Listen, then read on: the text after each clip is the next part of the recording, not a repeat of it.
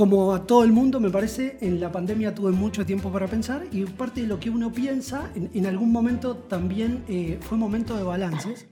Y repasando muchos de los temas que he trabajado en los últimos años en cultura organizacional y releyendo muchas notas, decía, bueno, si pudiera eh, agrupar todos los problemas que hay en las organizaciones vinculadas a la gestión de riesgos, diría, hay como tres grandes tipos de problemas.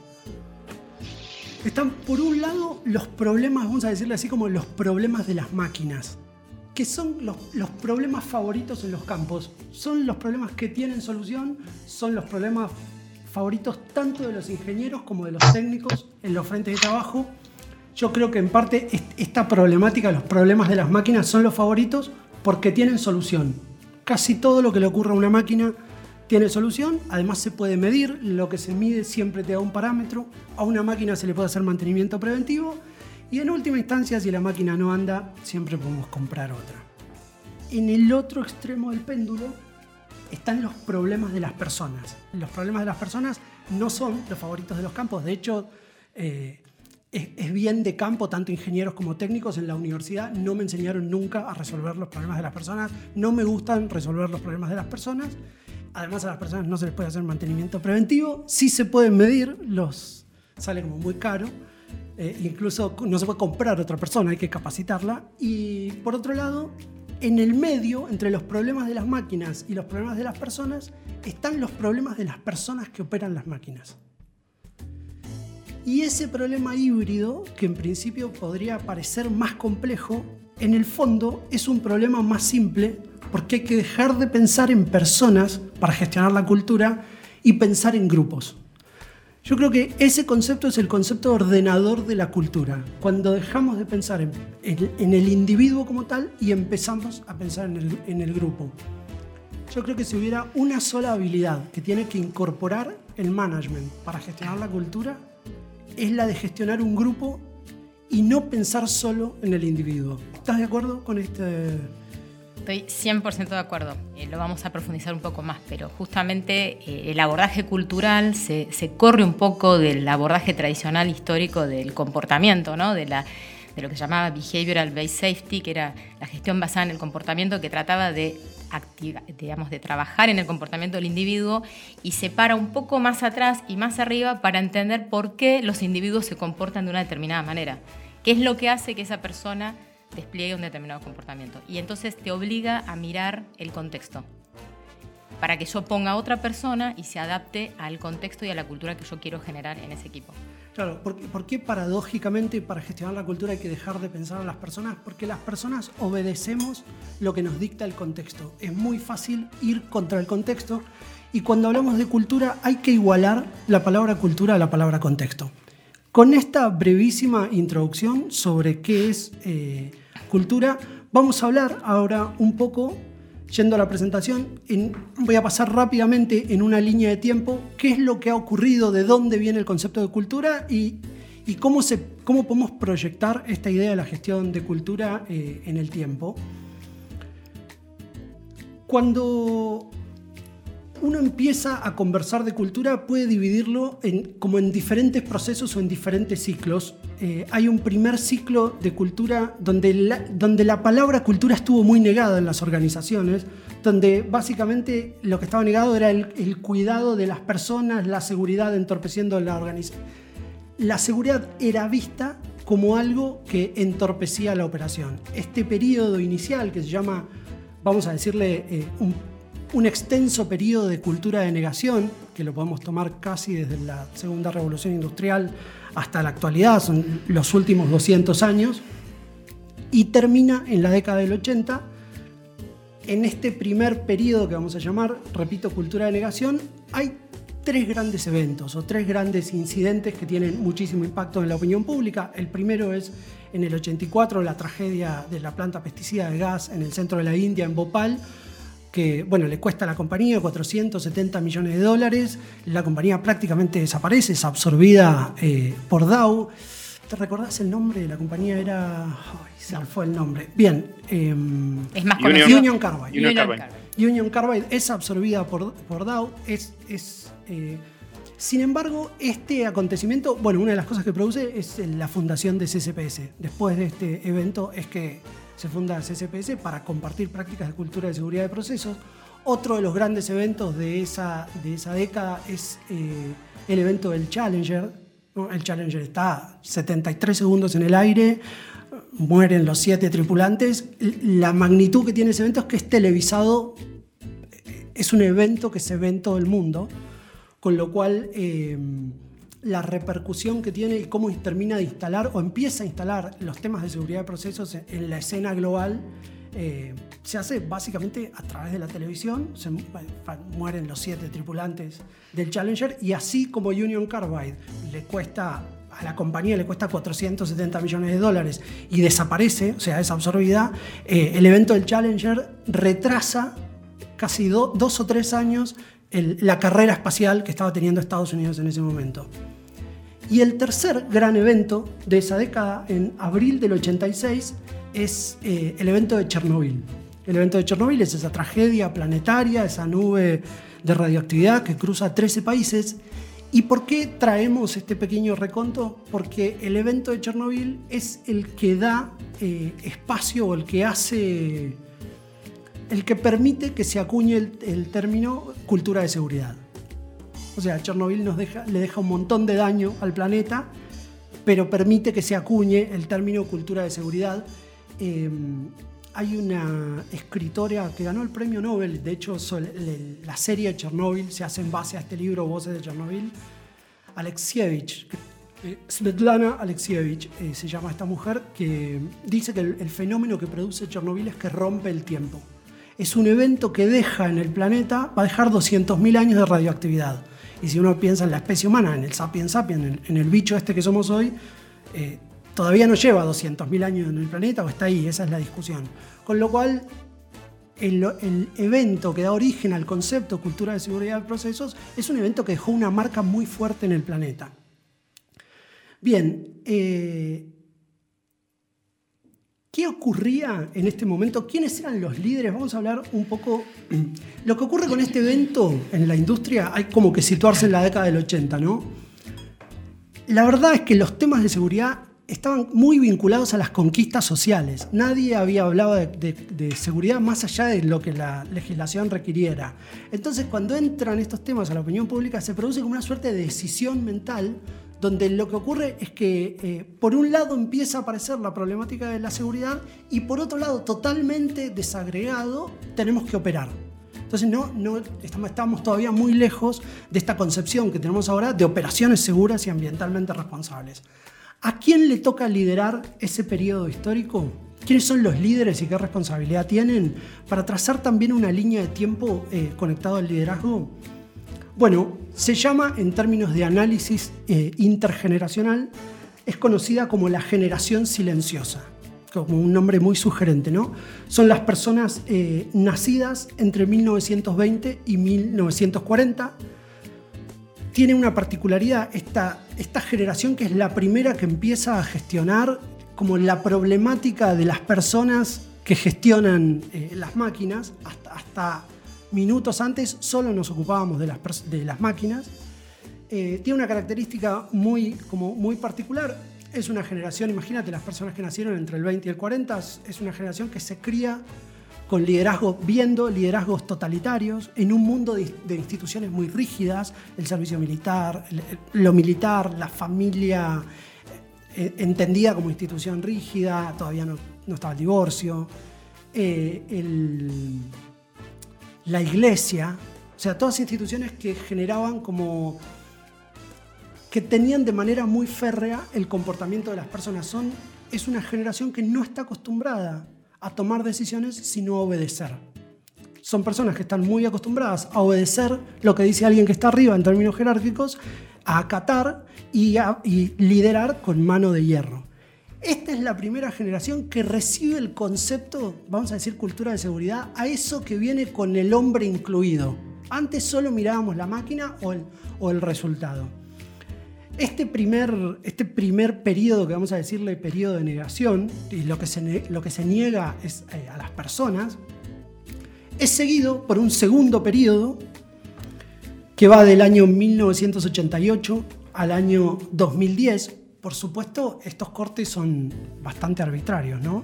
Hay un historiador que murió hace un tiempo, un marxista que se llama Hosbaum de apellido, que dice que el siglo XX es un siglo corto que eh, empieza con, con, la Primera Guerra Mundial y termina con la caída del muro de Berlín. Dice que son los hitos los que definen periodos más que el calendario regular. Bueno, ¿qué es lo que ocurre en el año 2010? ¿Cuál es el gran evento del año 2010? El incidente de, Macondo. El incidente de Macondo. Ese incidente de Macondo produce un quiebre. Vamos a mirar. Eh, produce un quiebre en cómo se viene. Estamos, trazando la línea larga de la narrativa. Lo que va ocurriendo en las narrativas sociales son eh, lo que impacta en cómo se, empiezan a gestionar los temas desde dentro de las organizaciones. A este segundo periodo le hemos dicho como un pasado cercano de despertar. Si bien hubo un periodo inicial de negación, este segundo periodo es un periodo de despertar. Y la pregunta es, ¿despertar a qué? Y lo voy a leer despertar a una cultura que cuide la seguridad y salud de las personas, la integridad y confiabilidad de los activos, la preservación del medio ambiente y el vínculo con las comunidades. Todo. que me agoté de leerlo. O sea, venimos de un periodo que niega a las personas y niega a la cultura y ahora de golpe nos piden todo. ¿Por qué? Y porque el mundo está cambiando sus narrativas. Porque ya tuvimos eventos que impactaron en la, opinión pública, salimos de Chernóbil, entre paréntesis, recomiendo ver la serie de Chernóbil, sobre todo para entender estilos de liderazgo. ¿Y, qué ocurre? Así como en, el periodo anterior se generaba esa escisión entre seguridad y, operación, acá lo que ocurre es que cada vez que hay un evento aparece un conflicto. Y otro, otro historiador dice que el conflicto ilumina los vínculos. Lo dice más poéticamente, como un rayo ilumina una noche de verano. Un rayo en una noche de verano. Bueno, cada vez que hay un conflicto, se ilumina el vínculo. ¿Qué vínculo? Y entre operar y seguridad. Ahí vienen los de seguridad ante los que antes jamás les prestamos atención, ahora pasa a ser un conflicto que hay entre dos actores centrales en una organización y ese conflicto se ilumina, aparece cada vez que hay un evento. Esa es la década que va de lo, vamos a decirle, por supuesto estos periodos son como laxos y, y, dónde termina algo y empieza lo otro. Estamos tomando un corte que nos ayude a ordenar una línea temporal. Eh, la seguridad entra en escena de, afuera hacia adentro otra vez, pero entra con todo el peso de la regulación. Fíjate los eventos de este periodo, así como antes habíamos dicho Chernobyl, el Challenger y eh, Bhopal como gran evento iniciador de la cultura de seguridad de procesos. Acá tenemos Piper Alpha en el 88, eh, el, derrame del Exxon Valdez, esas 2.000 kilómetros de la costa de Alaska empetrolados.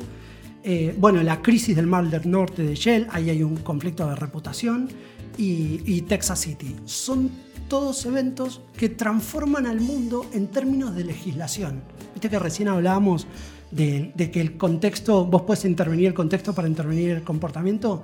La legislación interviene el contexto global en el que operan las organizaciones. Hablo un, un pequeño paréntesis. Yo recuerdo que, que, vos manejabas un equipo que, que, generaba estadísticas y recuerdo que hicimos un, gráfico de, de cómo, había crecido. Creciendo la regulación. Sí. Y, y, es como, eh, en lo que crece en una década la legislación ambiental es insostenible para las organizaciones que no pueden dar, no pueden dar respuesta.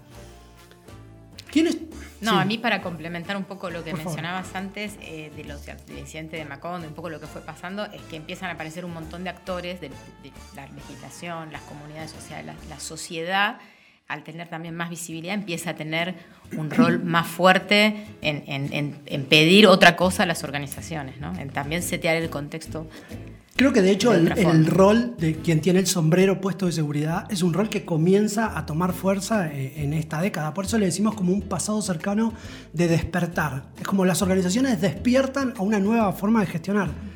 Por supuesto que la narrativa organizacional es lenta. ¿no? Tenés que, que transformar a todas estas organizaciones que empiezan a recibir desde afuera más presión de la que podían trasladar que no sería tan lejos que de lo que nos pasó ahora, ¿no? Que recibimos de golpe un baldazo de agua fría y salió todo el mundo a, a, Bueno, pero no vamos a abrir ese capítulo.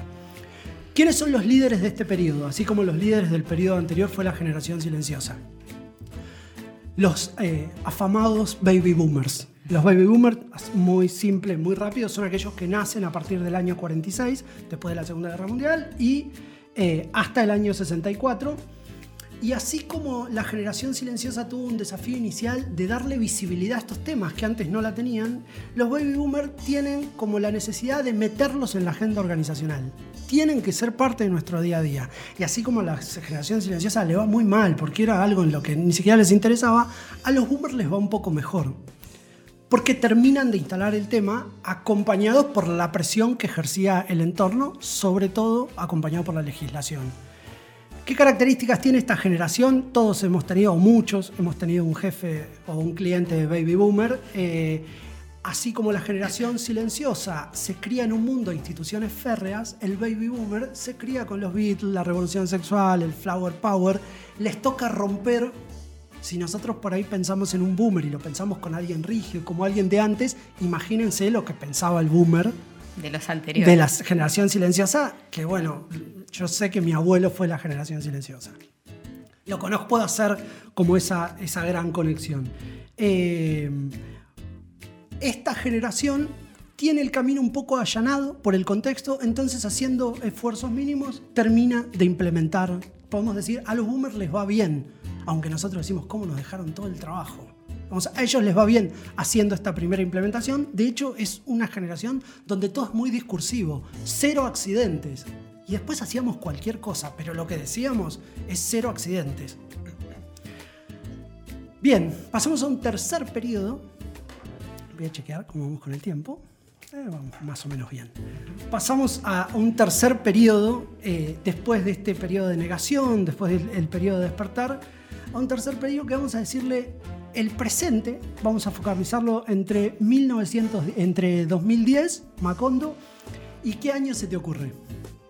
El año pasado. El año pasado. No, el coronavirus nos dejó. Yo hice como, un hice como un presente laxo. Dije, al presente vamos a decirle 2019, 20 y 21, que es el presente de la pandemia, que es el presente del coronavirus. Ahí claramente tenemos un hito que probablemente eh, le dé nacimiento al siglo XXI cuando dentro de 100 años estén visualizando el siglo XXI, digan, no, ese siglo empieza con la pandemia. Lo que ocurrió de la pandemia para atrás es el siglo pasado.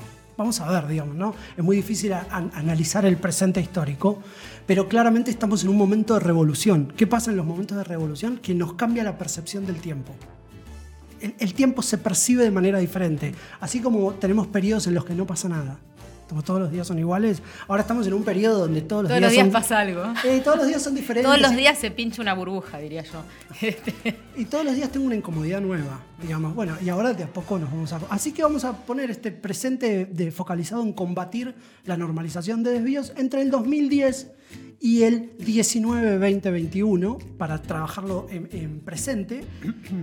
Recuerdo cuando conversaba esto hace un par de años, decía, ¿hasta cuándo llegará el presente? Yo me hacía esa pregunta y la compartía. Yo creo que el presente llega hasta el año que viene. Vamos a ver cómo nos va en el 22 y después vamos a entrar en otra etapa. ¿Por qué combatir la normalización de desvío? Los temas están plenamente instalados. Ya la discusión sobre si seguridad sí o si seguridad no realmente se añeja. Si todavía estamos en un entorno que discute eso, es porque estamos en un entorno que está por desaparecer. Eh, pero ¿qué heredamos? ¿Cuál es la herencia de este pasado cercano de despertar y el, y el extenso periodo de negación? Heredamos eh, voy a hablar por lo que conozco, que son campos petroleros, de gas, minería, petroquímica en Latinoamérica. Bueno, en realidad puedo hablar globalmente porque lo he visto en congresos. Eh, heredamos un presente donde las operaciones están plagadas de desvíos. Levantás la alfombra en cualquier lugar y encontrás un desvío y no porque necesariamente, sobre todo ahora en este presente que ya tiene un par de años de trabajar la cuestión de normalización de desvíos, sino porque tiene prácticas muy, muy arraigadas. Hay mucho comportamiento arraigado y por eso con Gretel comentábamos hoy, el, el comportamiento no tiene que ser un cambio de los individuos, sino un cambio de los grupos.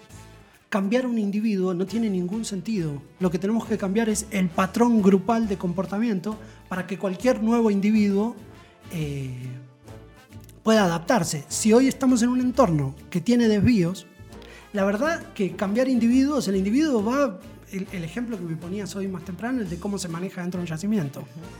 si tiramos a alguien que maneje muy bien a, un contexto caótico para manejar, y bueno, probablemente maneje en forma caótica. Los eventos, eh, bueno, empezábamos con, eh, eh, con, Macondo, después tenemos la catástrofe de Fukushima, que ahí impulsa todo un repensar de la energía nuclear y trae una serie de discusiones nuevas a la escena. Después hay una serie de eventos, hay muchos de los eventos más grandes están ocurriendo en China, básicamente.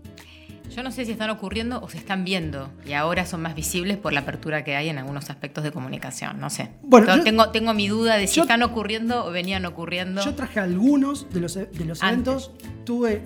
Ah, ocurren varios por año. Algunos son. China tiene un problema. Eh, es, tuve la oportunidad de estar ahí en un congreso del CSPS, en dos de los congresos del CSPS, y es muy impresionante. En Argentina tenemos un polo, uno o dos, ahora no estoy seguro, que es el de Bahía Blanca, un polo petroquímico. China tiene 10.000 polos petroquímicos. O sea, estamos hablando de una dimensión, de una escala, y lo que ha ocurrido es que crecen las ciudades alrededor, de ellos tienen el gran problema que tienen es el de a lo que llaman la safety distance, que es nos quedaron los polos petroquímicos adentro de las ciudades. Entonces cada vez que tienen un evento, es un desastre. Y eh, traje uno de los eventos más, que es el del puerto del Líbano, todas explosiones, todas conectadas a, ciudades, digamos, y todos eventos en los que probablemente haya habido eh, un trabajo previo de gestión de riesgos. Sin embargo, se han heredado operaciones que normalizan desvíos. No necesariamente es que no nunca nadie se ocupó. Sí, había mucha gente ocupándose en un contexto que ha normalizado desvíos. Por eso como el presente es ¿cómo hacemos para volvernos disciplinados? ¿Cómo intervenimos los contextos para volvernos disciplinados? Esa es la gran pregunta del presente.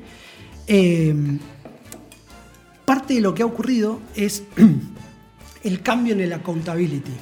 ¿Por qué el presente pasa a, ser, eh, pasa a ser interesante? Y porque con toda esta evolución en esta línea narrativa temporal que estamos viendo, se dejó de mirar al responsable como, boca, como el boca de pozo, vamos a poner los extremos, como el boca de pozo, y el nuevo responsable es el CEO. Te, estoy poniendo como los dos extremos de la conversación. Digamos, la alta gerencia ya es responsable. Cuando preguntan qué pasó, cambió la pregunta. La pregunta de qué pasó es una pregunta sistémica y que tiene respuestas arriba, que dejó de ser la pregunta de quién fue. La pregunta que es quién fue es y quién fue es el que está en el campo. ¿Quién va a ser? Lo que ocurrió, si vos buscas un culpable, lo vas a buscar abajo. Bueno, el qué pasó es una pregunta, de, una pregunta que tiene que responder eh, la gerencia y entonces nos encontramos, perdón que voy a chequear el horario, nos encontramos eh, con campos que en términos de normalización de desvíos están como adentro de un pantano. Yo le digo, el pantano calculativo. Tienen un montón de herramientas y lo que tenemos que empezar a entender, o donde se están haciendo los mayores esfuerzos para entender, es cómo hacemos que las herramientas que tienen sean eh, implementadas con disciplina. Y otro, otro de los grandes temas que tiene eh, la industria que resolver, y digo la industria y pienso en la industria de la energía, es eh, las habilidades de liderazgo en los frentes de trabajo, porque también hemos heredado líderes que no han tenido la formación necesaria para llevar adelante la gestión de riesgos y sobre todo esta cosa de gestionar grupos y no personas. ¿Quiénes son los líderes de este presente? O empiezan a ser, por supuesto, esto cuando digo quiénes, a quienes le toca liderar, es como se van mezclando las generaciones, ¿no? A la generación X. Los nacidos entre el 65 y el 80, a nosotros nos toca, empieza a haber CEOs ya hace un tiempo que van entre los 40 y los 55 años. Eh, es hay una marca muy simpática de la generación X, que es la primera generación que le tiene miedo a los padres y a los hijos. es como, es como una gran marca. Y el desafío que tiene esta generación es que la gestión de riesgos tenga un lugar concreto en la agenda de la alta dirección. Que parece como viejo, si todavía no tiene. Bueno, una cosa es que esté en el discurso y que tenga los recursos asociados y que cuando entra en tensión con los resultados operativos eh, la sostenibilidad de las organizaciones esté en paridad en términos de esa discusión. Y otra cosa es que simplemente digamos que, por supuesto, tenemos que operar siendo seguros y ambientalmente responsables. Eh, ese es el desafío que me parece que, es el desafío del momento, ¿no? Combatir la normalización de desvíos en los campos, eh, asegurarse que los frentes de trabajo, las personas que los gestionan, puedan gestionarlos con disciplina y que en la alta gerencia no esté en el discurso, sino esté en la agenda el tema de la seguridad de procesos y la gestión de riesgos en general. Vamos entrando al final de esta primera parte y, antes de pasar a la segunda parte de la presentación. ¿Cuál es el futuro?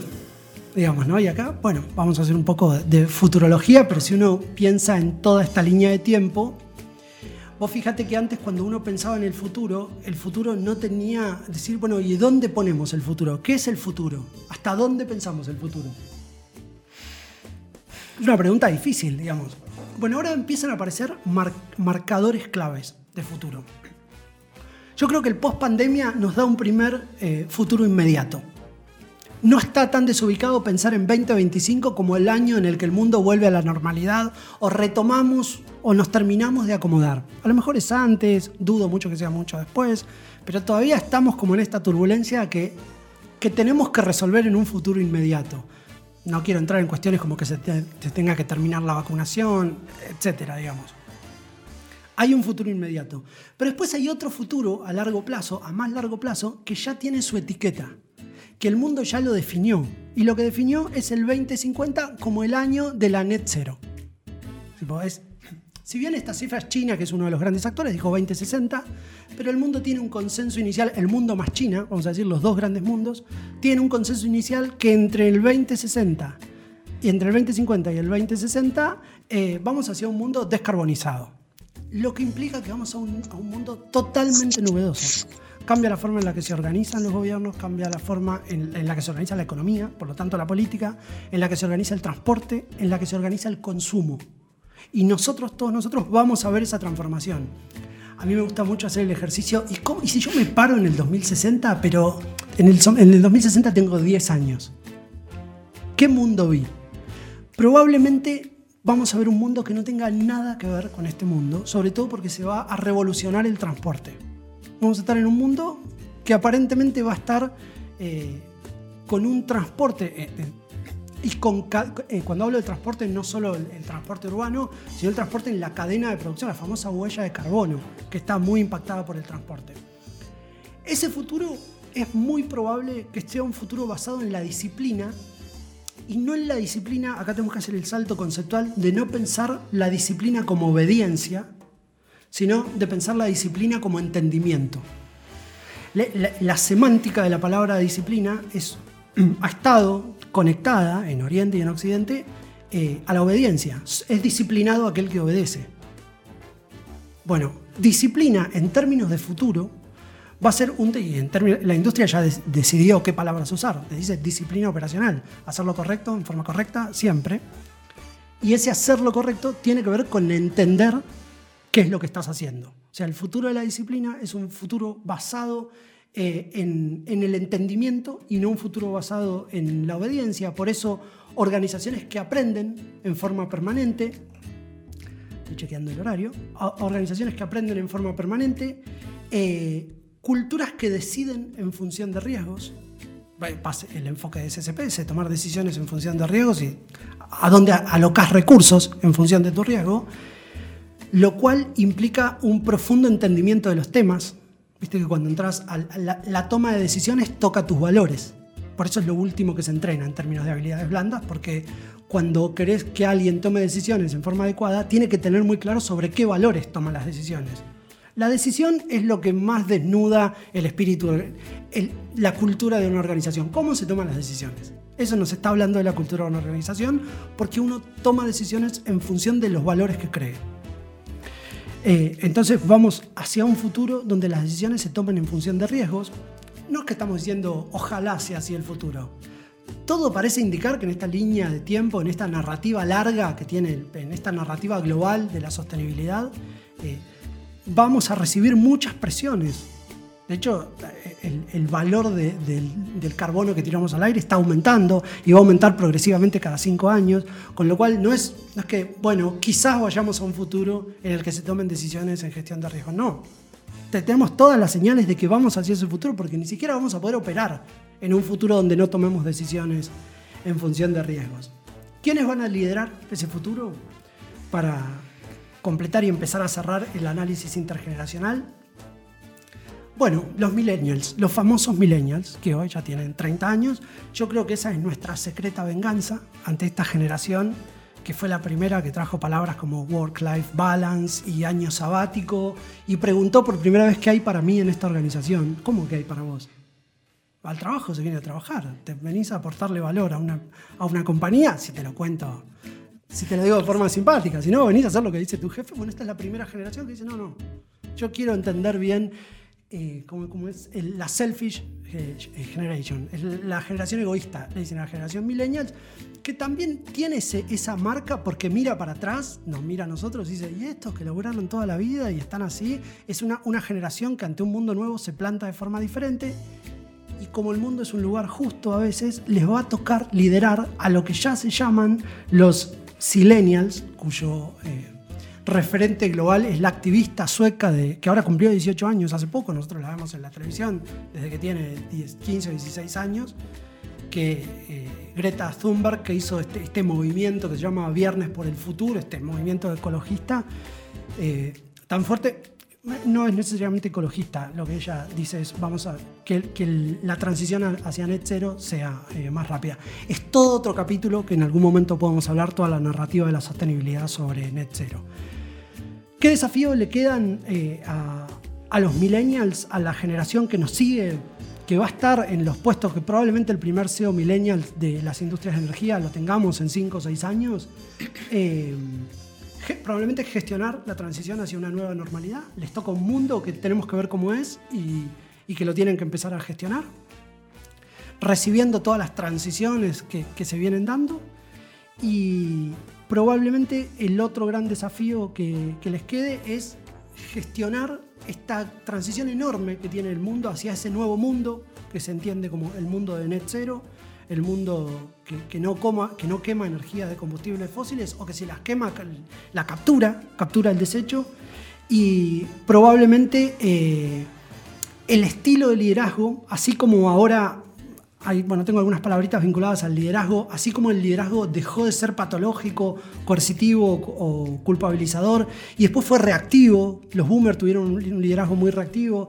y después nosotros, nuestra generación, la X, tuvo un, liderazgo más colaborativo, o lo intentó, la pandemia nos pone frente a, la obligación de tener un liderazgo resiliente, del que no es capaz de reinventarse, y la pandemia también muestra que, em, que el contexto y las organizaciones van a ser muy crueles con aquellos que no sean capaces de desarrollar resiliencia. Vamos, nos acercamos hacia un mundo que no va a tener piedad, porque además ya nos mostró la pandemia que no tuvo piedad y que los cambios se pueden hacer eh, de un día para otro. Ese es un aprendizaje que hicieron las organizaciones y aunque todavía no esté instalado en papers o tendencias, eh, está en, está hasta en la conversación del pasillo de la alta gerencia. Es, bueno, los cambios los podemos hacer. Y punto. Digamos, ha sido un gran aprendizaje en términos de cambio organizacional eh, la pandemia. Y el liderazgo que nos van a mostrar los millennials o los millennials es un liderazgo sostenible. Ellos nos contarán cómo liderar en un mundo sostenible. Si vemos la presentación nos queda como un blanquito ahí arriba en la parte de los eventos y, la pregunta que, que, nos queda abierta es, ¿vamos hacia un mundo en el que van a seguir ocurriendo eventos? Hago un pequeño silencio porque la respuesta la tengo es sí, vamos a un mundo que va a seguir teniendo eventos. ¿Por qué? Y porque estamos en un, en un presente de, normal, de desvíos normalizados. Hasta que deshagamos todo eso y estemos en organizaciones eh, muy disciplinadas y que en las que igual va a estar presente el error humano, lo más probable es que vayamos a un mundo que efectivamente tenga eventos. Entonces, la pregunta con la que cierro y, e introduzco un poco el tema de Gretel también es em, quiénes vamos a ser nosotros para gestionar ese mundo. No es que vamos a ir a un mundo que no tenga accidentes. La pregunta que nos tenemos que hacer es cómo nosotros vamos a gestionar eh, ese mundo.